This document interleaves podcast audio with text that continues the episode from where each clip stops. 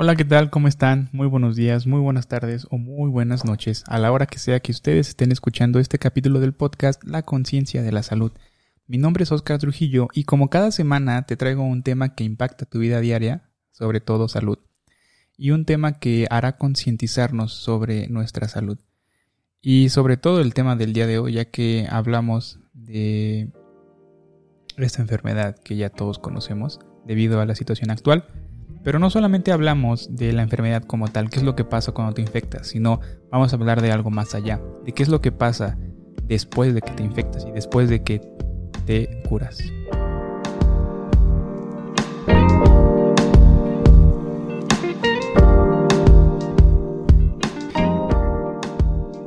Y yo creo que ya todas las personas en el mundo conocen o escucharon de hablar de este nuevo coronavirus, porque está en todo el mundo. Es una situación que nos tiene muy tensos actualmente.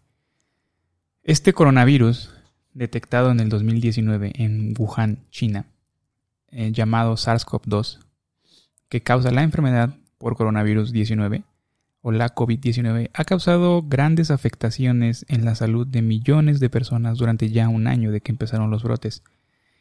Y desafortunadamente al día de hoy, este coronavirus aún encierra muchas incógnitas para los expertos quienes se encuentran trabajando en medicinas y vacunas para combatir a este virus que ha llegado a ser mortal. Eh, hace ya algún tiempo, no mucho, la Organización Mundial de la Salud advirtió sobre efectos eh, a largo plazo después de haber contraído la enfermedad por coronavirus o también se le llama el síndrome post-COVID.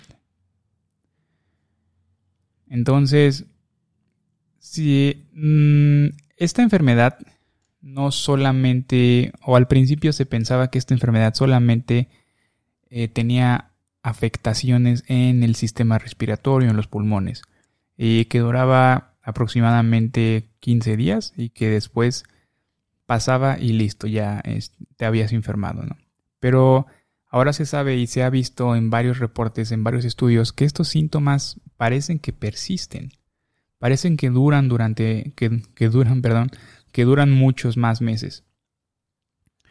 Y se está trabajando con muchos grupos de pacientes y con muchos investigadores para comprender realmente por qué está sucediendo esto y qué es lo que está sucediendo.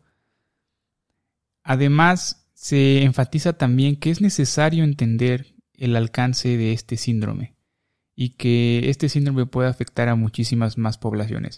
Si bien tú conoces a alguien que ya, eh, que ya padeció esta enfermedad, que ya, ya la contrajo y ya pasó cierto tiempo, también estas personas tienen el riesgo de presentar eh, complicaciones, o más bien decir de secuelas, de presentar secuelas a largo plazo. Pero vamos a entrar al tema de lleno, el síndrome post-COVID.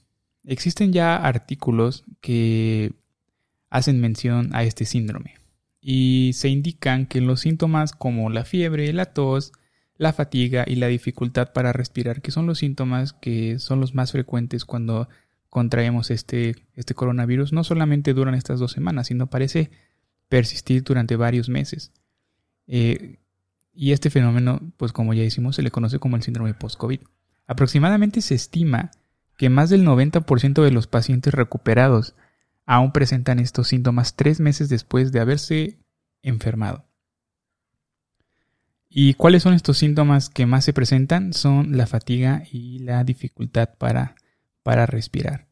También se ha visto que a pacientes que ya tuvieron esta enfermedad se les hacen estudios de imagen, por ejemplo, resonancias magnéticas eh, y otros algunos estudios, y se reportan que hay alteraciones en las imágenes. No vamos a entrar en detalles porque no es el motivo de este podcast.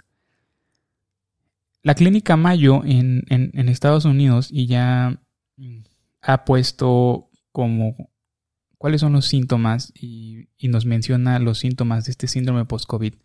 Y algunos de los síntomas que podemos presentar después de habernos infectado con este nuevo virus es la fatiga, que es el más prevalente, es decir, es la más común la falta de respirar, tos, eh, dolor en las articulaciones, que nos duele el pecho, el dolor en los músculos o dolor de cabeza, que sintamos que el corazón nos late muy rápido o que nos late muy fuerte, perdemos el olfato o más bien si lo perdimos cuando nos dio coronavirus no lo hemos recuperado.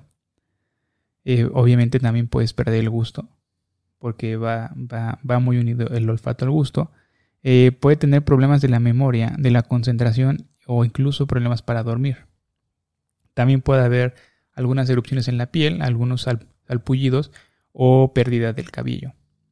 ¿Y qué es lo que nosotros podemos hacer para evitar que nos dé este síndrome post-COVID? Porque como ya vimos, no solamente es vencer la enfermedad durante las dos semanas después de la infección, sino también es esperar a que no nos pase esto, esperar a que no desarrollemos estas secuelas, porque estas secuelas eh, pueden ser muy graves y, e incluso algunas pueden quedarse así ya para toda la vida. Y no creo que ninguno de nosotros queramos esto. De acuerdo con los expertos, y como lo ya se ha venido diciendo, ya se sabe, lo único que podemos hacer las personas para cuidarnos y seguir eh, sanos es las medidas de prevención, el uso de cubrebocas, la sana distancia, el lavado de manos y entre otras medidas. Que haya vacunas no significa que ya podemos salir a la calle, ya nos podemos quitar el cubrebocas. Ojo aquí, para que esta situación pase, para que volvamos, digamos, a la normalidad que antes conocíamos, donde podíamos salir, donde podíamos comer, eh, fuera, donde podíamos reunirnos con amigos, con familias, abrazarnos, besarnos, lo que sea. Eh, para que todo eso pase, se estima de que entre el 70 y el 85% de la población debe de estar vacunada para generar algo que se llama inmunidad de rebaño, es decir, para que los contagios disminuyan considerablemente. Porque ahorita, si ya se vacunan, por ejemplo, el personal de salud, no quiere decir que ellos ya van a andar súper protegidos y que ya van a andar este, sin cubrebocas y sin nada en los hospitales, que ya van a andar por la calle saliendo, yendo este, a comer sin preocuparse. Esto no pasa así porque lo que hace la vacuna no es una cura, hay que aclarar eso, no ataca el coronavirus como tal. Lo que hace la vacuna es que previene que tu cuerpo desarrolle la enfermedad y sobre todo la enfermedad grave. Aún con la vacuna te puedes contagiar y puedes ser asintomático. Lo que pasa es que esta vacuna le enseña a nuestro cuerpo a cómo defenderse contra este nuevo coronavirus, haciendo así que este virus no se replique dentro de nosotros y que no cause ningún síntoma y que no nos cause ninguna enfermedad. Pero sí podemos seguir contagiando, sí podemos eh, seguir portando el virus, aunque a nosotros no nos dé. Ahora, si vacunamos a la mayoría de la población, pues eh, la mayoría de la población va a ser asintomática. Aquí me gustaría mencionar algo es acerca de la importancia de tener un oxímetro nosotros en casa. Ya hemos insistido los profesionales de la salud que las personas tengan un oxímetro en su casa porque la gente se puede poner grave frecuentemente y no se da cuenta de por qué no siente que le falta el aire. Puede tener neumonía y sin embargo no siente que le está faltando el aire. Es algo que se le pudiese llamar, bueno, no, que se le llama más bien la hipoxemia feliz. O sea que estamos saturando bajo, pero estamos bien, nos sentimos bien. El valor de oxigenación normal es generalmente arriba de los 92, dependiendo de la altitud en la que vivamos. Entonces, tener un oxímetro es de gran importancia, ya que nos ayuda a ver cómo están nuestros pulmones, cómo cómo, está la, eh, cómo estamos oxigenando y nos podemos dar cuenta a más temprano qué es lo que está pasando con nuestros pulmones si es que nosotros ya adquirimos este nuevo coronavirus porque como mencionamos hay algo que se llama la hipoxemia feliz. Entonces, eh, el usar el oxímetro es una parte fundamental en, esta pandemia. Entonces yo creo que la mejor manera de, de seguir sanos de seguir cuidándonos es seguir las medidas de prevención. Lavarnos las manos frecuentemente, evitar el contacto social con personas ajenas a nuestra casa, evitar las reuniones masivas, no hagas fiestas, o sea, ya por favor, o sea, si eres de las personas que hace fiestas, bodas en medio de una pandemia, que inconsciente.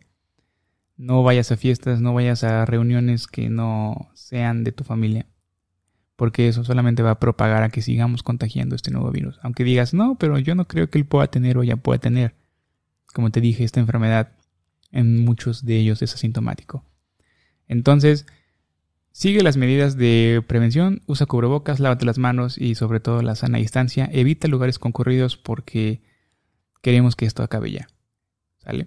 Entonces, muchas gracias por haber escuchado el día de hoy. Espero que hayas aprendido algo y espero que te haya gustado. Si te gustó, no olvides de seguir el podcast y también ir al canal de YouTube. Ahí tengo más información acerca de este tema. Hasta luego. Si te gustó este capítulo, no dejes de compartirlo y si crees que le puede ser útil a algún familiar, amigo o conocido, pásales esta información. Así me ayudarás a llegar cada vez a más personas y poder crear conciencia de nuestra salud. Si tienes alguna pregunta, queja o comentario, puedes encontrarme en Instagram como Dr. Oscar T, en Twitter como Dr. O Trujillo, o si lo prefieres, puedes mandarme un correo a hola.doctrujillo.com. También puedes consultar información más a detalle sobre los temas que hemos hablado aquí y de los que hablaremos en www.doctrujillo.com. Hasta la próxima.